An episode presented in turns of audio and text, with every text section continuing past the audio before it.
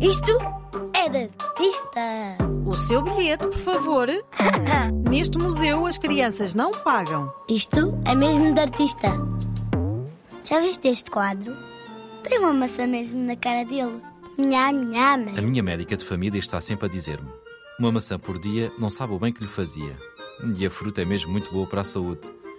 Mas o que faz uma maçã bem verdinha à frente da cara daquele senhor? Assim não consigo perceber quem é. Isto é muito estranho. Muito misterioso. René Magritte, Senhor magrinho. Porque parece magrinho. o autor desta pintura, gostava muito de coisas estranhas, enigmáticas, que não se percebiam logo à primeira. Como as contas de multiplicar ou aquelas peças de tangram com as quais se constroem figuras. Conheces? Conheci sem jogar. Talvez tudo fique ainda mais estranho se eu disser que este é o autorretrato de René Magritte. Os autorretratos são quadros em que a personagem principal, e normalmente a única, é o próprio pintor. Ele queria ser conhecido como Senhor Cara de Maçã. Quer isto dizer que é a forma como o pintor se via a si próprio, ou como queria que o víssemos. René Magritte nasceu há mais de 100 anos, no norte da Bélgica, e a sua obra é uma das mais marcantes dos últimos tempos. Cada quadro seu é um quebra-cabeças que o observador tem de tentar resolver. Um enigma que precisa de ser descodificado. As suas pinturas são de tal formas inesperadas e engraçadas que nunca mais se esquecem. Ele pintou, por exemplo, um cachimbo com a frase a dizer o seguinte: Isto não é um cachimbo. Muito imaginativo. Ele. O que é bem verdade, pois o que vemos nesse quadro não é exatamente o cachimbo, mas uma imagem, uma pintura desse cachimbo. Também pintou um casal, um homem e uma mulher, a beijarem-se, Beijaram-se na boca. Mas cada um com um pano em cima da cabeça. Assim, não veem nada, nem realmente se tocam.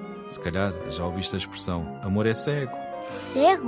O amor é cego? Pintou igualmente quadros misteriosos. Num aparece uma grande casa com um lago.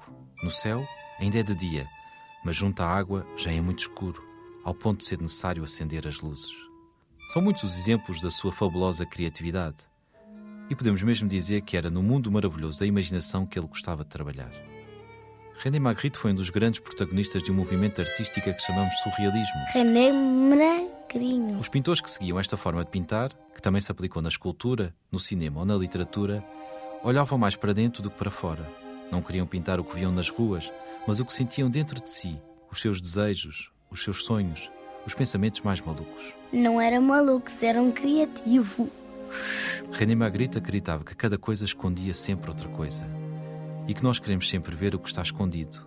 Quem não gosta de um bom segredo? Que suspense. E assim chegamos ao quadro O Filho do Homem, nome que o pintor deu a este autorretrato.